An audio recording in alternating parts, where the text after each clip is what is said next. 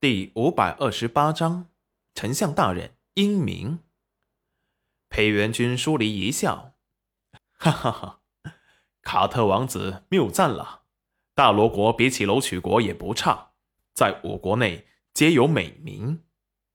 卡特王子有些恼怒，这楼曲国的丞相真是油盐不进。他们大罗国盛产美女和俊美的男子，那我国的美名。也不过是一句盛产美女俊男罢了。对于一个国家来说，这并不是什么好事。他们也并不认为这是好事。他们想要的是强化国家的力量，让别国不敢小瞧了他们。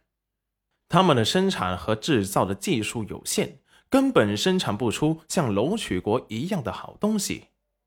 楼曲国精美的房子，还有楼曲国高产的粮食作物。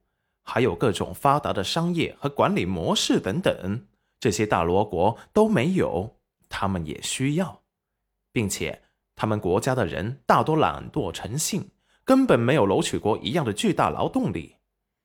此次他们前来，就是想用身后这几车的俊男美女来换取楼曲国发展的技术和学习他们的商业模式，改变大罗国在我国逐渐消失的地位。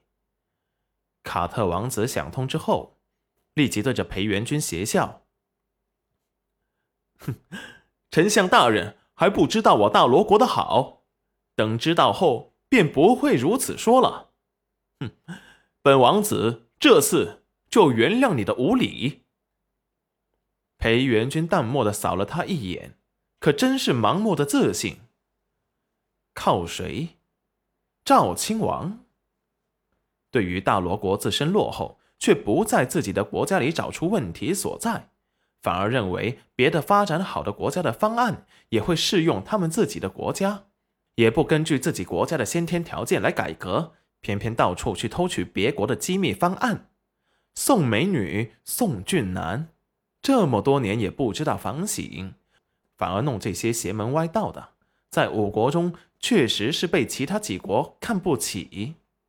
要不是他们国家地处险峻，易守难攻，恐怕早就被人给灭国了。毕竟美女太多，有觊觎心的国家不在少数。裴元君让于大人直接把他们送回京城的驿站，那里早已布置妥当，有人接洽。暗中的人就看着裴元君自己一个人都没派出，就让大罗国的使臣们自己进京，反而有些不敢轻举妄动了。那些山匪怎么死的？他们没看见。可是那扔在乱葬岗的几千具七零八落的尸体，还是让人触目惊心。这么多人全都死了，丞相大人还毫发无伤。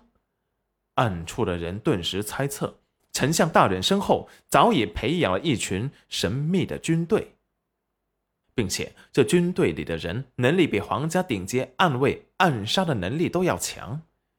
一时间，对他的心底升起了惧意，眼睁睁的放任大罗国王子的马车赶回京城。胡青山佩服的看着裴元君，丞相大人英明，竟然不费一兵一卒，就让暗处的人手脚都不敢动。裴元君喝了口水，拿出昨天娘子他走时给他塞的吃的，是几块麻辣牛肉干。以前他不喜欢这些重口味的东西，可是看着娘子喜欢吃，他也就尝试着吃了起来。现在他已经离不开她了，每日都会吃些才会睡得着。现在他都有些想娘子了。齐云染昨夜为裴元君担忧，睡得很晚，今日就起得很晚了，一起来就看到自家的相公。吃着他给他准备的麻辣牛肉干，边吃还边想着他，心底划过一丝丝甜意，也希望他能早些回来。裴元君感觉到了探视，唇边划过笑意，抬头向戚云染的方向看了看。戚云染一愣，难道相公知道他在看他？